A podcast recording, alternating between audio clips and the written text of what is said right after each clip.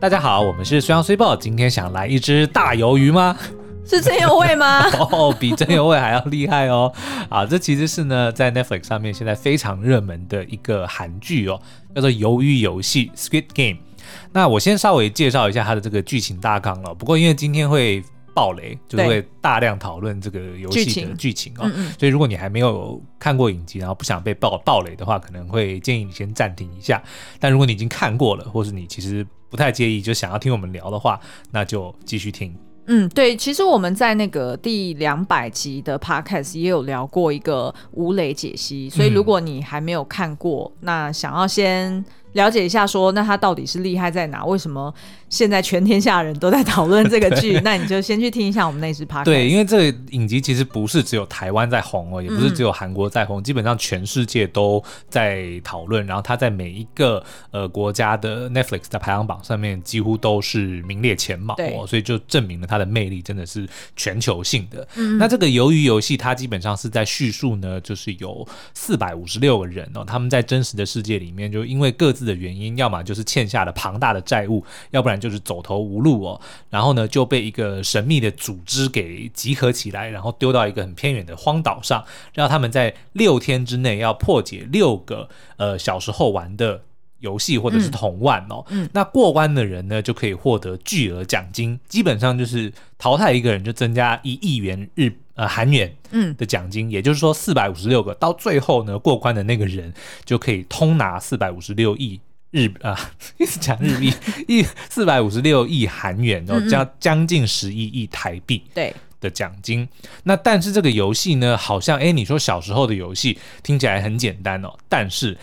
被淘汰可是会死的哦。对，也就是说，表面上看起来好像玩那些游戏并不复杂，嗯、也不烧脑，但是事实上呢，这一整出剧它本来就想要聚焦在人性的呈现上面。嗯，所以那些游戏的机制本身并不是重点。对对。对然后呢，我们今天想要呃讨论的延伸出来的讨论，因为我们的 YouTube 影评基本上是在呃解析这六个游戏。的一些也不算是 bug 啦，但是就是如果你够厉害，然后天时地利人和都都到位的话呢，其实是有可能不止一个人过关。嗯，那我们就是也分别的探讨了里面的隐喻哦。可是其实，在看影集的时候，我们还觉得它让我们想起了一些职场上的呃一些。经验或者是往事哦，所以今天的节目呢，我们就想要再次来探讨这六个游戏，然后来告诉大家它所教会我们的职场生存之道。嗯，好，OK，那呃，我们来看哦，就是呃，第一个游戏呢，就是一二三木头人。那虽然要不要聊一下，就是这个游戏规则跟他当时的那个、欸，还有人不知道一二三木头人怎么玩吗？好了，那在影集里面呢，原则上就是四百五十六个人呢都被集合到一个广场上哦。那在这个远方呢，就是有一棵树，然后前面有一个呃巨型的女孩子的机器人，哦，嗯嗯就是一个女女童机器人。对，那长得当然看起来有一点 creepy creepy 啦，但是他基本上就是想要呈现一个友善的样样貌哦，嗯嗯。对，然后呢，他呃。基本上他是背对着大家的嘛，但是呢，就是当他回过头会去去数一二三木头人，不过韩文好像不是一二三木头人，好像是什么什么花谢了之类的，嗯嗯。反正也是一句话啦。当他在讲完这句话回过头来的时候呢，大家都得要静止不动，对，所以你只能够在他回过头去念一二三木头人的这段期间，嗯嗯你要赶快往终点去跑，嗯，那但是跟一般我们小时候玩的木头人有什么不一样呢？小时候玩的当然如果。被发现说哦，你乱动你就淘汰，就就不能再玩了嘛。那但是如果在这个游戏里面被发现你乱动的话，就会直接开枪把你乱枪打死。嗯，也不用乱枪，一枪就死了。对，因为它是那个就是动态定位的嘛，嗯、所以可以锁定的非常精准。对，然后那个机器人的眼睛基本上就是一个 motion sensor，就是专门会去侦测动态的、嗯、呃一个机器人哦。所以呢，基本上是你不要想要。呃，偷吃步啦，嗯，诶，也不是哦，因为其实后来还是人总是会找到出路的，所以我们待会就要介绍说，其实蛮多的人很快就发现了这个游戏其实还是有一些小秘诀跟小 pebble 的。而且我自己后来在重看的时候才发现说，它其实是有限制十分钟的，对，也就是说你不能就是一直停在。原本的那个地方，对，你就 somehow 你一定要往终点去跑。嗯哼。然后第二个就是，呃，它也是会在时间快要到的时候，那个机器人念的那一句话，嗯，会越念越快，哦，节奏越来越快。对，嗯、有哦，就是他一开始念的，就是.可能 maybe 就是中文我们讲一二三木头人，嗯、但是到最后面的时候，他可能一二三木头人，一二三木头人，哦、所以你就会越来越紧张。但是小时候我们玩的时候，的确也有这样子，就是当我们是。鬼的时候，就是我们来念的时候，我们就会故意用一些很奇怪的节奏，比如说，对啊，正常就是一二三木头人，对，那有时候我们是一二三木头人，对对对对，然后一二三木头人，对对，就是我们也会用用当鬼的人也会想办法，就是用不同的方式来。让自己占优势，对对对，对，不对？没错。那其实呢，在这个游戏里面啊，一开始参加的就是有四百五十六个人嘛，嗯、就是刚刚说的这个参赛者的人数。那其实，在这个游戏结束之后呢，就直接淘汰了一半。嗯哼，对，所以就是剩下两百多人哦。对。那呃，在这里面呢，我们看到就是像刚刚苏央讲的，呃，有三种你可以去。嗯，就是让自己比较容易过关的方式。嗯、那我们接下来就来分析，那他跟职场又有什么关系呢？我们先讲哦，第一个就是呃，吴亦男。那听到这边的人呢，应该大家都知道，他基本上就是最后的那个大魔王嘛。嗯、对，有人想说，我只是想来听听，结果你们就给我爆了。我刚刚前面有警告，有，有警告。对，那吴亦男呢，因为他是大魔王，对，所以他。等于他一开始他就知道，他知道整件事情从头到尾是怎么回事，是，所以他非常的遵守这个体制，对，然后也呃，就是一路上就是很 enjoy 在其中的，尽力向前奔跑。我们今天其实会在另外上一支这个影评，就会解析男主角陈其勋跟吴亦男这两位角色，嗯，那。呃，待待会大家可以当然可以去看影片，不过我可以先在这边跟大家讲说，吴一男就是身为他的这个最后的大 boss 哦，他其实是一个呃患了脑瘤的老人哦，嗯，那他其实因为很有钱，所以他反而觉得人生了无生趣哦，他觉得做什么事情都都没有乐趣了，然后他就很怀念以前小的时候跟朋友玩任何游戏，他都可以玩得很开心，然后也会忘记时间的流逝哦，所以他就很想要在死之前再一次去体验一下这种乐趣。这种在坐在观众席上旁观，永远无法体会到的，嗯，那种临场的感觉哦。嗯、所以当他就是。一开始我们都觉得很奇怪，说：“哎，这个阿北怎么玩的这么开心？对，对不对？”然后他其实我那时候还不知道他是大魔王的时候，嗯、我的确想象的就是，哦，他应该是生病，然后童心未泯这样子。呃，应该说生病，然后知道自己就是日子所剩无几，嗯、所以就是尽力的去享受每一天的生活。对因为 maybe 他的他的真实人生就是被逼逼到墙角嘛，okay, okay 所以他可能。唯有在这里，他才有办法去享受。嗯，对对。但是那这边大家一定会就是想说，哈，那所以在职场上面，就是也要是那种大老板才会玩的开心嘛？或者说，反正公司定什么规定，你就是。笑嘻嘻的去迎合，啊，你不觉得如果在那个就是你假设你们公司有时候会办一些那种员工训练或者是 offsite meeting 好了，嗯、对，你不觉得就是常常就是最大的老板他下来玩都玩的很开心吗？哦、因为他自己知道他准备了多少奖金，准备了多少的奖品，对，然后他也不怕人家看他怎么样，对，所以他自己可以玩很开心。欸、这样讲也是有道理，对不对？哦、那所以如果那那大家一定会想说，那如果我不是大老板要怎么办呢？我在这个职场上难道？笑啊！好，我们来分享三个角色，他们是怎么呃，就是怎么从这个一二三木头人里面生存下来的。嗯、我们先聊一下这个江晓好了。嗯，江晓呢，她是一个脱北者的女孩子。对，那事实上呢，她呃，她的身材也是比较纤细，嗯、然后嗯、呃，就是看起来是蛮低调，然后很阴郁的。对，那她在这个游戏当中呢，她很快就发现说，躲在别人背后，嗯。就算是你乱动，对也不会被发现哦。而且呢，你还可以借机陷害前面这个人。对，因为他在真实世界里面其实是一位扒手哦，嗯、然后他就躲在那个在真实世界里面，算是有一点呃他的组织的老大的感觉。他就等于是他是在一个叫做德秀的黑道嗯手下的一个扒手。嗯嗯。那刚好两个人都来到这个游戏里面，但是原本在真实世界里面是被这个德秀欺负的江小，哎，来到这里面躲在德秀后面，反而。会逼迫他说：“哎、欸，你现在我躲在你后面，你给我就我还是可以害你死的，我只要推你一下你就完蛋了。”对，所以他才抓着德秀的头发去警告他嘛，嗯、因为很很实际的就是德秀就是比他大只，是，所以呃站在他。面前基本上就是把这个江小给完全的屏蔽掉了。那所以呢，我们就觉得说，他这边其实也是在隐喻说，呃，在真实世界中，你可以去找机会找到一些漏洞，嗯，或者是呢。在你新到一个环境的时候，就是不要当出头鸟哦，对不对？对，因为前面那个机器人娃娃基本上就是老板，嗯，老板在看的时候，你就不要白目，对对对，就不要想办法，就是要在那边哦，我要讨老板欢心，或者是我我一开始进来，我就是一定要作为一个怎么讲，就是红人还是怎么样？啊，糟糕！我以前上学的时候，我都是想要做第一个，哎，就要让老师看到我。那你有没有被同学讨厌？诶、欸，有一点。对啊，你看之前呃，诶，之前你看那个就是煮菜节目，那叫什么？突然呃，Hell's Kitchen。对，嗯，地狱厨房。对，你看地狱厨房里面所有一开始进来的参赛者，哦、有没有第一批进来，然后前面一一两个比赛，嗯、通常都是那种就是脾气。比较不好啊，或者是对讲话比较大声，嗯、然后抢着想要当领导者的对对对那种，通常都是前面几关就被刷掉。没错，我后来看了好几季，到最后都是那种很低调的。就你一开始，如果你再回去看第一集，啊、你都不会觉得他会赢的。对啊，他就是非常的低调，然后你也不会注意到他。可是没想到他就是深藏不露。是的，哦、其实我以前呃，我那时候还在英国念书的时候，我那时候很喜欢看的一个节目，就是川普的《谁是接班人》。哦，The Apprentice。对 对，然后他。那时候呢，他的这个谁是接班人，他也是啊、呃，就是一开始就 recruit 一群人嘛，嗯、然后想要当川普的算是对他，对，就是他手下啦。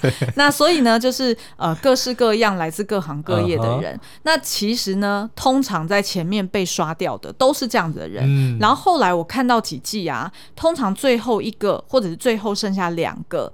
呃，留下来的都还会被川普讲说，呃，你为什么前面几季都这么低调？你是不是刻意用这种策略让自己生存下来？所以我是不是可以呃去揣测说，你就是一个心机重的人？那心机重的人可以当我的接班人吗？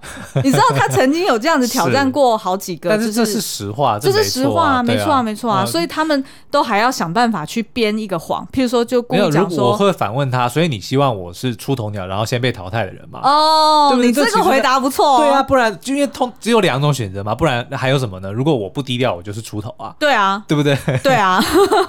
所以呢，我我觉得就是江小这个的确就带给我们一个蛮大的、嗯、呃一个一个启发啦，就是说你就是。在一个新到的环境，一个完全不熟悉的地方，基本上你先不要当出头鸟，嗯、对不对？好，然后再当然就是朝朝上右，其实也是蛮聪明的。我们的双门洞的奇迹，对，他其实算是很懂得应变的，而且我觉得他的呃。他的强项在于观察，是，就是他基本上也不多话，他就是所谓的旁观者。嗯，这我们今天在影片里面也会提到，嗯，因为他就是很懂得呃利用自己的优势，然后看别人怎么做，然后从别人犯的错误里面去学习其经验。嗯，他不让自己成为别人的经验值，而是用别人的错误来学习。没错，嗯，但是呢，在这个一二三木头人里面，其实我们也有看到，就是他。呃，这个游戏基本上它也是在反讽体制本身是有一定的局限性，嗯，所以呃，如果遇到这种就是像江小或者像曹尚优这种人，基本上他可能呃一开始他能够抓到的就是那些很明显的 target，对，他比较有一些漏网之鱼，他可能是没有办法抓到的，嗯，所以这个其实也是我觉得是蛮有趣的啦。那所以在这个游戏里面。告诉我们的就是，老板在看，你就不要给小。然后呢，局势不明的时候，就不要轻举妄动，嗯、好好的按照游戏规则，按照公司的规范去走，错就准没错。也就是说呢，如果你是新到这个公司，就算有些规定你觉得很奇怪、很莫名其妙，你也千万不要一开始就傻傻的去呛说：“哎、我不觉得这个很不合理哦。”他说：“啊，我才不要听你的话。”那你就一定是第一个被开枪干掉的人。没错。好，那我们先休息一下，回来我们再继续第。第二个游戏哦，苏央，我问你，如果一部电影拍得很好，会得到什么奖项的肯定呢？当然是奥斯卡啦。那如果商品设计得很好，又会得到什么奖项呢？当然是产业界的奥斯卡，台湾精品台湾 Excellence 奖啦。台湾精品秉持四大专业项目：研发、设计、品质、行销。每年会由专业的评审们从具备各项创新价值的产品中评选出最能代表台湾卓越精神、丰富使用者生活品质的产品。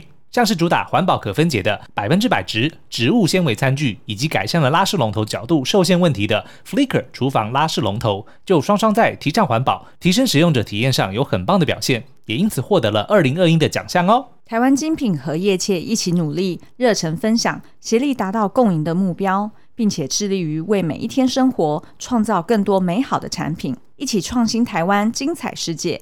如果你还想要知道更多的话，请参考本集节目下方说明栏的资讯哦。欢迎回来，好，接下来我们要直接介绍第二个游戏，叫做碰糖哦。那这个东西其实在台湾是比较少见的，我就稍微叙述一下。原则上呢，它就是把砂糖用这个高温把它融化之后呢，就有点像是做成松饼。一样，就是盖在铁盘上之后呢，嗯、拿一个铁饼把它压成圆形状。那接着他会再拿一个就是有各种形状的一个铁片呢，模具，模具在上面去刻出那个形状。嗯、比如说在游戏里面就有三角形，就有圆形，有星星跟雨伞哦。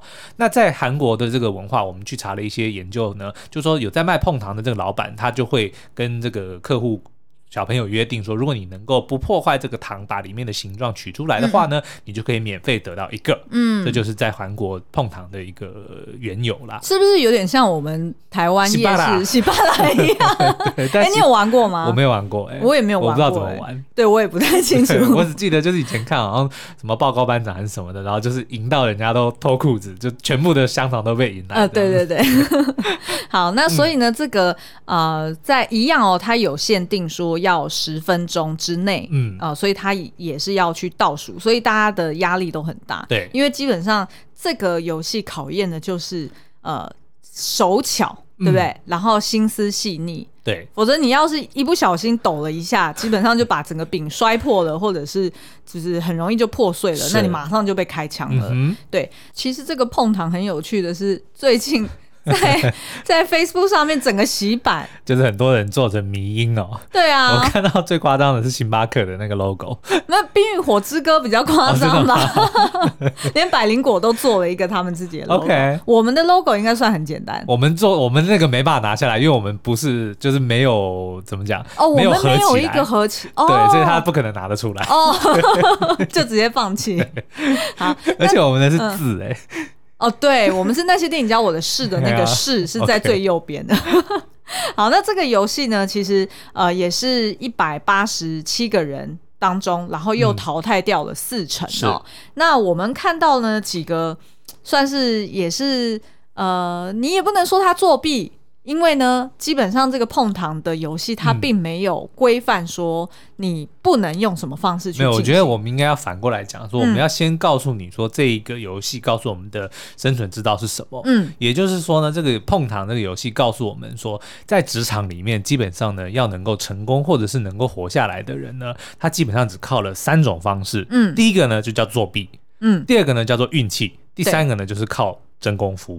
对，然后我们接下来才要一一解析。哦，对对好啊，这样讲比较好。对，那我自己看啊，就是那个呃，医生呢，他就是。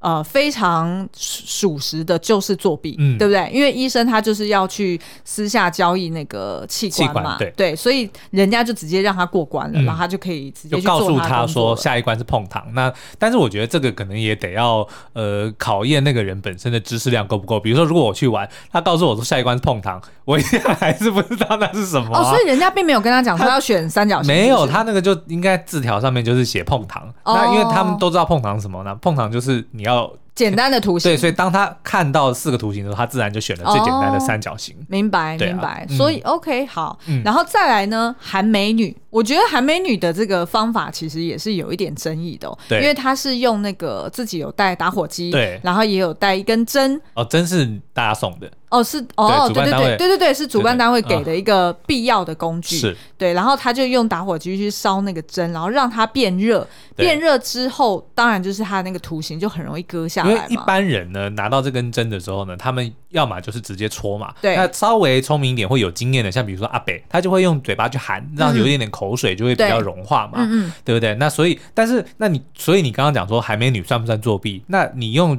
沾口水算不算作弊？如果沾口水不算作弊的话，那用打火机也不算作弊。其实是没错，没错。对对，然后他其实这个方法也是蛮聪明的。嗯、那再来呢，就是曹尚佑跟江晓，对，基本上呢，他们两个是在游戏开始之前就开始互通有无了。嗯、因为其实曹尚佑就一直去问江晓说：“呃，你你告诉我，你到底看到了什么？”对，江晓在前一天呢，他就偷偷的从厕所跑到这个他们的这算是幕后工作区域了。嗯，然后，但他他也只有闻到，或者是他发现说。主办单位在融化大量的糖，嗯、他只有得到这个资讯，嗯、对，所以呢，其实江晓是不知道要干嘛的，因为碰糖这个东西，其实在北韩可能是不熟悉。嗯、就像我刚刚讲的，如果就算人家告诉江晓说下一关是碰糖，他一定也不知道要要这个东西是什么。对，但是可是当朝上又听到这个资讯说。再融化糖，嗯、再加上他一看到那个在游乐场的 setting 里面有四个图形，他立马就想到童年的时候玩碰糖。嗯，所以我觉得朝上佑他是靠着自己的经验跟自己的聪明，嗯，所以朝上佑绝对不是作弊。对，没错。嗯、那所以呢，这个江小也很聪明哦，他就是看到看懂了朝上佑其实。看懂了，对，所以呢，他就马上就是就决定说，反正曹尚又要选什么，我就要跟他选。错对，那这个就是你很聪明嘛，就是在职场上面，你就是要选对人去跟，嗯、去跟风 啊，然后有模学有样学样这样子。那所以呢，这个曹尚又跟江小丹自然而然选定了三角形，就很容易过关啦。嗯、那再来就是男主角陈其勋了。对，陈其勋呢，他基本上从头到尾就是一个非常。一致的人，对，他就是 always 靠着直觉，嗯，然后做简单的决定，去呃走入他人生的下一个阶段。所以他在过游戏关卡的时候，也是用这样的方式的。他基本上呢，我们今天的影片也会解析哦，就是他这个人呢，永远都是会把他眼下的难题当成是一个二择一的选择，嗯，然后他就会选择当下最简单的那个来做，嗯。嗯为什么感觉跟你有一点是啊？是没错啊，但是我应该是还会懂得蛮从自己的错误里面学习经验的，oh, 但他不会啦。OK OK，对，所以当他这个看到四个图形的时候呢，他就直接选了雨伞。为什么呢？因为他说小时候妈妈呃都会因为雨伞。他掉雨伞，然后打他骂他，所以都给他坏掉的雨伞，所以他就直觉觉得想要选雨伞，但是没想到就是要把这个图形拿出来。对，嗯，但是呢，我觉得陈其勋厉害的就是他。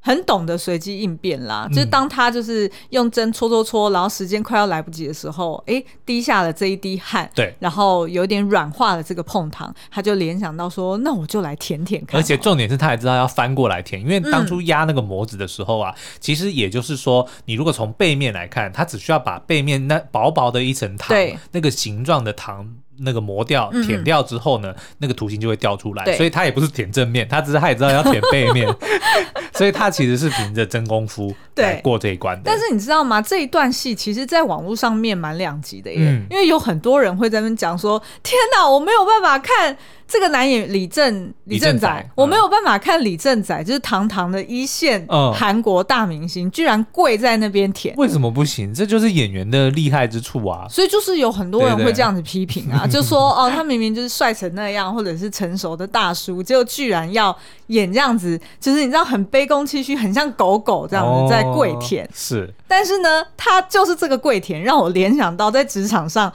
呃，刚刚苏央讲的，不管是你是用作弊。靠运气还是靠真功夫来胜出？嗯，基本上我觉得这三件事情都需要靠另外一个条件，就是嘴巴甜。哦，是吗？是因为吃了碰糖嘴巴甜吗？对啊，你不觉得吗？嘴巴甜的意思就是你不要瞧不起任何人哦，嗯、你你不要呃，就是你需要。嘴巴甜，然后去维护好你的人际关系，是，然后呃，去确保说你在大家的至少你在这个群体里面，你并不是呃，就是被攻击的，或者是人家讨厌的人，是，所以你才有机会呃，可以作弊嘛，甚至作弊也不会，如果人家看到你作弊，也不会举报你。没错啊，嗯、因为你如果人缘不好，人家第一个就是把你搞掉，是对不对？然后再来就是呃，所谓随机的运气，其实很多时候运气是来自于。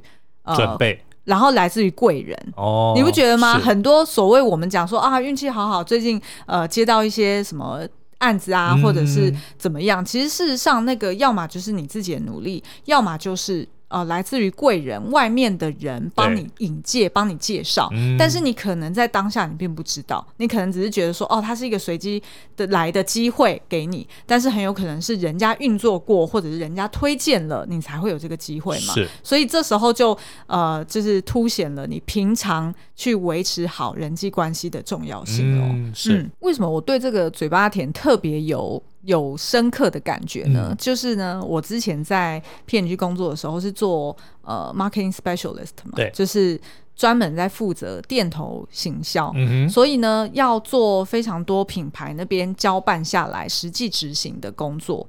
那我这样子的职位呢，就会跟公司里面多个部门都非常有呃，就是有需要很密切的来往关系。嗯、譬如说，呃，我们在制作店头的那些 POSM，譬如说那些呃，就是招牌啊、看板啊等等，我们上面的那些文案呢，都需要过法律法务的审核。嗯，然后同时间呢，也需要过。卫署字号，对，因为我们我那时候卖的是呃化妆品嘛，那所以其实都是需要拿到那些字号盖在那个呃文案的旁边，我们才可以把它印出去，嗯、就是作为印刷品。是，所以我们同时要过法律，同时又要过这个卫署字号，很多时候呢还要呃就是等待卫生署那边发这个字号下来，嗯、那些都是就是。公家机关要跑流程是非常久的，对。但是大家也知道，就是做行销活动，现在大概是每个月都有一款行销活动，所以你不可能把前置作业的时间拉那么长，嗯。所以就变成呃那时候常常都是那种很 urgent 的，早上呢就要赶快拿到字号，或者是要赶快呃拿到法务那边核可，对。然后可能下午就要马上发包给厂商去印刷了，嗯，否则会来不及。所以很多时候。就我们这边会整个几乎整个部门可能都在法务那边，或者是在那个过卫署字号那边的同事呢，嗯、就排了五六个人都在那边要去撸。所以这个时候你就可能比如说要靠作弊。对不对？对，或者是或者是要靠，就是你平常累积的人际关系，嗯、因为他同样，譬如说，假设我们讲呃，飞柔、潘婷、海伦仙露丝，然后什么欧蕾，对，呃，那个邦宝士，好，五个牌子一同都排在那边，请问你要先审哪一个人的，对不对？然后你时间就是这么多啊，那你要你要先跟谁谈，然后你要先核发谁的，那这时候你是不是就是？呃，商炮就是，譬如说嘴巴甜一点啊，嗯、或者是平常你跟他有累积人际关系，不然就赌运气。你用情绪勒索的方式啊，对，那当然啊，就是因为你的品牌大小其实也会有差。嗯、像以前我做品客的时候，都没有人要鸟我，我就会 我就会要拉着别的事情，然后一起来过这样子。那再来呢，就是呃，除了要内部过这个审核之外，再来就是跟外部的沟通，嗯，也就是厂商。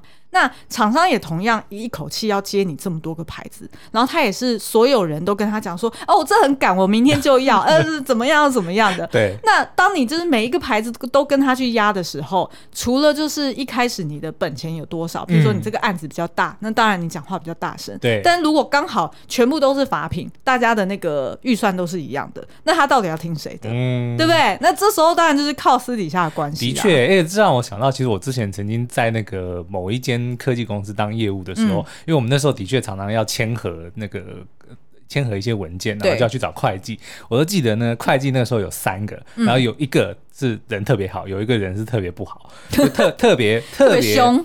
严厉啦，特别严厉，然后另外一个就普通哦。嗯、那所以，那的确，因为因为业务很多嘛，就有一点点像是今天的碰糖，就是说你今天到底会遇到哪一个会计，嗯、就会取决于你这个东西过不过，甚至说速过的速度有点快哦。那所以我们那时候其实也有，比如说就是要掌握每个人的作息时间，对，就是严格的那个，如果去茶水间，那你就要赶快去会计部，他就不会在。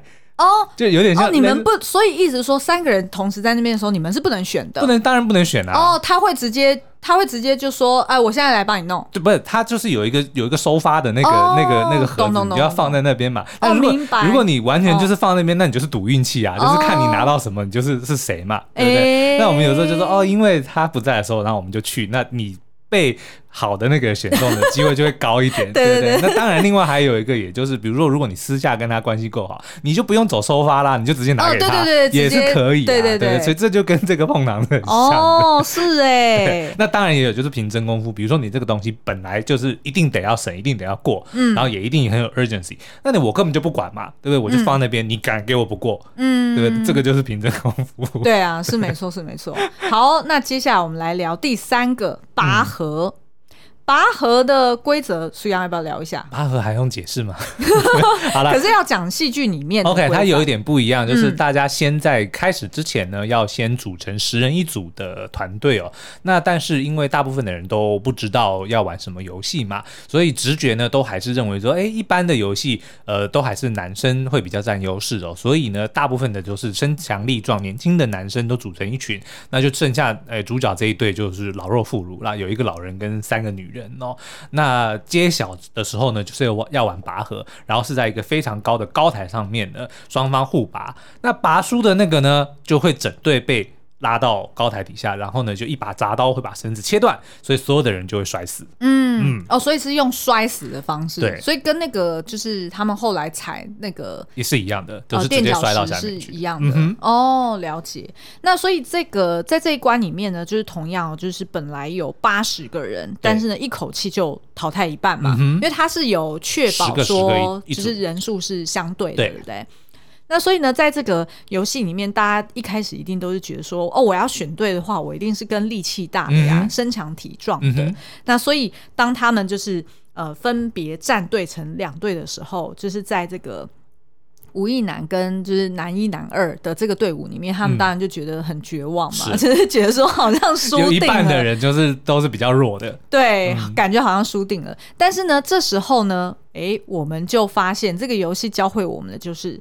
前辈的话要听，嗯、然后再就是呃，团体团队在竞争的时候，你要首先要制定策略。哦，没错，我刚突然 突然断线了，不知道为什么突然断线。没有啦，因为这个大部分的人都会觉得说，哦，拔河那不就是你就把对方拉过来你就赢了吗？嗯、可是当你如果在这个明知道你会输。因为他们就发现说啊，对手都是男生，那自己这个团队老弱妇孺的情况之下，你就不能够用一般的策略，用蛮力去跟对方硬拼哦。所以这个时候呢，我们的吴一男吴一男阿北呢，就跟他讲说，跟大家说，哎，我从小玩拔河都没有输过哦，嗯、即使对方是有摔跤式、有非常大力气的人呢，我们也都很少会输。为什么呢？因为我们会先制定好策略。对 对。那呃，他所教会大家的就是，譬如说，他说哦，你在拉的时候，你要先往后躺，嗯，对不对？你要先站稳脚步，然后大家错开，嗯、就是左左边一个，右边一个，左边一个，右边一个，让力气能够比较平均的释放哦。嗯，然后重点是呢，你先不要想着赢，你要在前面十秒呢稳住，让对方觉得很奇怪，为什么拉不动？嗯，因为当对方觉得拉不动的时候，他就会慌，他就会急，这个时候我们就有机会去反败为胜。嗯，所以他的策略跟别人不一样，一般人都会认为说拔河我就是要赢。但他的策略是不要输，先不输，嗯，然后才能够争取时间。对，嗯、然后而且呢，他也呃。就是提醒大家说，第一个门面是很重要的，是就是站在最前面的那个人，因为对方会看清楚他的表情，嗯、然后甚至是可以读懂他的心思，对，所以那个人的呃表现出来的状态，然后是不是能够稳定军心就很重要。所以即使是你十个里面有九个都是搬不了台、上不了台面的人呢，你至少要派最强那个人在 最前面，放在最前面，至少能够让别人以为说，哦，你后面的人都是跟你一样强的。嗯嗯，对。对那这个在这个阿北制定的说我们不输的这个前提之下呢，但当然，因为毕竟他们还是老弱妇孺，这个实力悬殊差的蛮大的哦。所以呢，虽然前面十秒是按照策略进行，他们没有输，可是十秒过后还是慢慢的就就要被对方拉去了嘛。嗯、那这个时候的我们的这个曹尚佑呢，就突然灵机一动，他就想到一招，叫大家先往前踏三步。嗯，那但是大家都知道拔河你怎么可能往前，对都是要往后的嘛。嗯、对，而且往前就就就掉下去了。但是他的论点是，如果让对方出其不意，突然松掉的话，他们就会摔跤，再趁势把他拉回来。所以他这个是在呃等等于是说背水一战的的一个一个策略，但是最后也奏奇效，就果然他们一往前的时候，嗯、对方就摔倒，然后他们就趁机反攻，把对方就拉拉过来，然后就赢了。嗯、对啊。那其实，在那个职场上面，也常常会有那种需要分组竞赛的、嗯、的机会哦。那通常会出现在呃，譬如说，有时候公司可能会办一些 offsite，或者是办一些呃员工训练的活动。嗯。然后他就会故意呢，把这个就是来自不同市场或者是来自不同部门的人打散。嗯。像之前我们可能譬如说台湾要去新加坡，然后他就会集结说哦，整个呃东南亚，然后包含可能北亚，然后甚至是澳洲的这个市场，全部都会来参加。嗯，那他就会在这个时候刻意就是让你的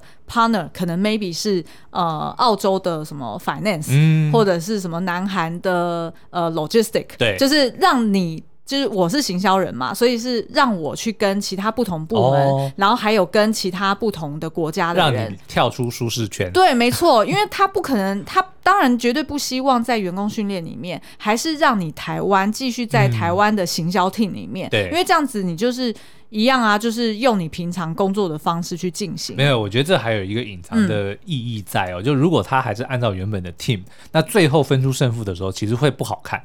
你知道吗？哦、台湾台湾团队打赢澳洲团队，哦、这个就会引起这个人际之间的这个纠纠葛跟纷争。哎，的确是，所以打散了就没有问题了啊！就反正不管你赢或输，都是新的队员，就没有没有这个所谓哪个 team 比哪个 team 好的这个问题了。哦，是没错。嗯、但是其实你知道吗？其实，在在工作上面，在业绩上面，基本上每周我们都在做这件事情。对，所以就更不能在这个地方还要 还要一样啊，对不对？就本来就已经是世仇了，对，对，对，结果你还要找一个，常常都会想说，哼，香港又要我们再去就是补他的量，然后怎么样的，每次都要我们救，是不是？对啊，就算你们私底下，比如说啊，我就是想要再拔河去赢香港队，但是问题是 HR 也不会让这种事发生。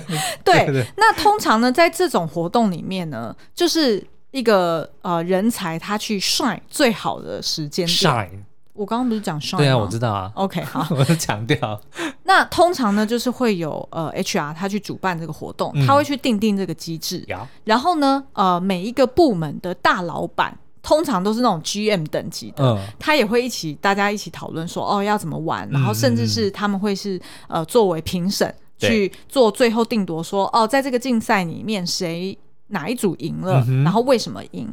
那通常大家在组队的时候，要么是用随机去抽的，要不然就是呢，呃，就是你自己也去找你的队友，可是他就会规范说，你不可以找你同国家跟同、uh huh, uh. 同部门的。对。那这时候大家通常也都会去找那种，呃，我听说那个国家的谁谁谁很强，uh huh, uh. 所以我要跟他组队，然后你就会觉得，哎，你这样子赢的几率比较高。但是我会说，就是跟这个呃拔河游戏一样，其实就算是你组到。就是没有那么强的队友，其实我会说它是一件好事哎、欸。是为什么呢？在这种活动里面，我反而会我的经验来说，反而会觉得是宁为鸡首不为牛后哦，因为在真实世界里，你不用拿命来搏嘛。哎，对啊，输了不会死。然后而且而且再加上我自己自认为我不是牛头，嗯，就是我是。就是我是可以当鸡手的人，uh huh. 但是我不是牛头类的，所以我也不要当牛尾，你懂我意思吗？嗯、因为如果你呃是跟其他很强的人拼在一起，对，那就算你得了第一名，然后大家一起上台领奖，人家也会觉得跟你一点关系都没有，没错，换了任何人都会赢。对，那 HR 或者是其他部门的老板们就不会看到你。是，那可是如果你今天是组，譬如说一般的。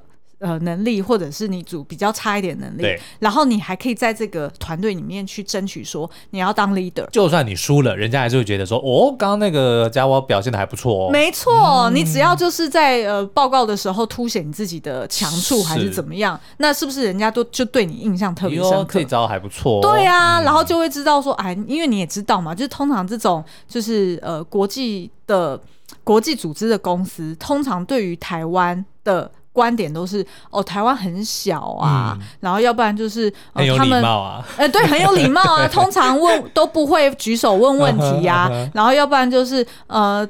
都呃，通常就是要预算啊，就是都开口要天价，嗯、然后可是他们的市场又很复杂，对，一下这样，一下又那样，然后有的没的要求一大堆，大家都会觉得说，就是台湾好像就是不是很想要放太多的预算跟心思在这上面。嗯、可是如果你至少在所谓 human resource 上面，嗯、你可以让他看到。呃，诶，台湾其实是有不错的人才，哦、然后你可以进一步去掌握话语权，那是不是就可以为你的市场争取多一点的曝光机会？没错啦，嗯。嗯哦，那大家应该听到这里也应该有心理准备，说我们的节目又要分成两集了，对，因为我们才准备，因为我们才讲了三个游戏哦，所以呢，大家请在这个下集的节目的时候要继续回来听我们解析剩下的三个，分别就是打弹珠、垫脚石桥，还有鱿鱼游戏，教给我们的这个职场生存之道喽。好哦，那今天的节目就到这边，我们下次再见，拜拜，拜拜。